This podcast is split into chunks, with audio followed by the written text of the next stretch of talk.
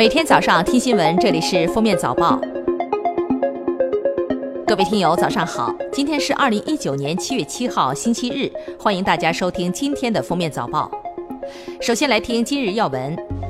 今天十七时二十一分，我们将迎来二十四节气中的小暑。小暑意即天气开始炎热，但还没有到最热。小暑到来意味着我国大部分地区进入炎热季节。专家提醒。此时节，三伏即将启幕，热浪滚滚，公众要注意防暑降温、驱热纳凉。暑运期间，全国铁路将实施新的列车运行图，新投用一批复兴号动车组，内地连通香港的高铁车站增至五十八个，南宁至广州、昆明方向以及南新高铁哈密至乌鲁木齐等区段运行时间大幅压缩。雄安新区白洋淀、广西南宁等一批车站首次开通直达香港的高铁列车。中国国家发展和改革委员会官员近日称，中国家政服务业市场潜力达万亿元，今后将通过加强教育培训、给予家政服务业更多税收优惠等措施，促进该产业的发展。教育部相关负责人表示，教育部高度重视家政服务人才的培养培训，将重点做好完善专业结构、扩大培养规模工作，引导和鼓励院校加强人才培养。每个省份原则上至少有一所本科高校和若干所职业院校开设家政服务相关专业。记者从青海省农业农村厅获悉，经二十多年的科研攻关，世界上首个五角牦牛阿什旦牦牛在青海培育成功。据介绍，阿什旦牦牛相较其他品种，性情温顺，不易打斗，易饲养管理。下面是今日热点事件：七月八号起，江苏南京正式对抓拍的非机动车行人交通违法行为进行处罚。非机动车行人一年内闯红灯等违法达到五次及以上的，认定为一般失信行为，记入个人信用档案。一份数据显示，大学毕业生普遍希望自立，六成半毕业生自己挣房租，但表示压力山大；九成希望房租低于三千元。而在租房类型的选择上，超过八成的应届大学毕业生会选择合租。还记得那个用多国语言叫卖旅游纪念品走红网络的柬埔寨男孩沙利吗？今年一月，他和父母来到“一带一路”中国公益项目的一所学校参观，漂亮的校舍和读书的氛围让他着迷。五月，他如愿来到中国求学，每节课他都很珍惜。他说，下个目标是考上北京大学。近日，滴滴规定。乘客要求司机用快递方式送回遗失物品时，需要承担快递费用。如乘客要求司机驾驶车辆将失物送回，应向司机支付相应的运输费。除了快递费、运输费之外，司机不得向乘客要求其他的不合理费用。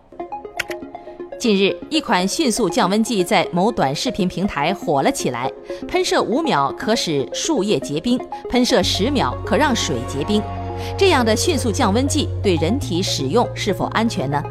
专家表示，即便表皮在喷雾作用下凉了一会儿，但是热还郁结在身体里面，轻则容易产生痤疮、粉刺等皮肤病，重则导致身体内在疾病，应谨慎使用。近日，哈尔滨市警方抓获了一个黑救护车团伙，二十三名犯罪嫌疑人因涉嫌强迫交易罪被刑拘。该团伙分工明确，发放广告，收集患者转运消息，调度黑救护车，打手、假医护人员都有专人负责。调查显示，一辆黑救护车仅半年就赚了四十七万元。该团伙已转运十年。近日，福州的一名大学生小谢想利用假期健身，锻炼三天后身体不适，小便接近酱油色。医生介绍，患者被诊断为横纹肌溶解症。多数见于一些原来没有锻炼过、突然间锻炼的肌肉损伤。二零一八年十月，小美辅导儿子写作业，孩子的一道数学题怎么都解不出正确的结果。小美训儿子，在旁看电视的丈夫觉得小美对孩子太凶，两人因此发生口角，继而大打出手。小美脾脏受伤，脾脏被切除，最终丈夫获刑一年半，缓刑两年。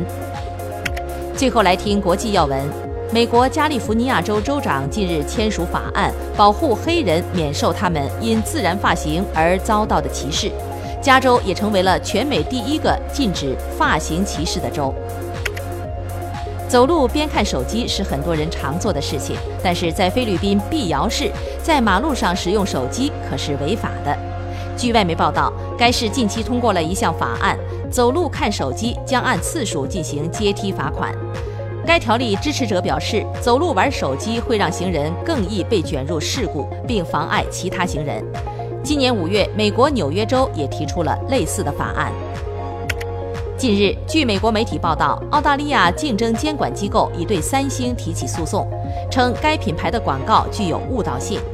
监管机构补充表示，三星声称其手机产品的防水深度可达1.5米，防水时间可达30分钟。产品广告中还包含在海洋和游泳池中使用手机的画面。监管机构表示，三星没有合理的依据来声称自己的手机防水，因为该公司拒绝对一些在水中使用时受损的设备提供保修。法国媒体近日报道称，美国是人均制造家庭垃圾最多的发达国家，却没有消耗这些垃圾所必需的分类能力，这对环境构成威胁。哥本哈根大学医院的医学专家发现，与猫同睡一张床对健康是有害的。原因是，即使是家猫，也可能携带严重的疾病，将使患精神分裂症的风险上升百分之五十。感谢收听今天的封面早报，明天再见。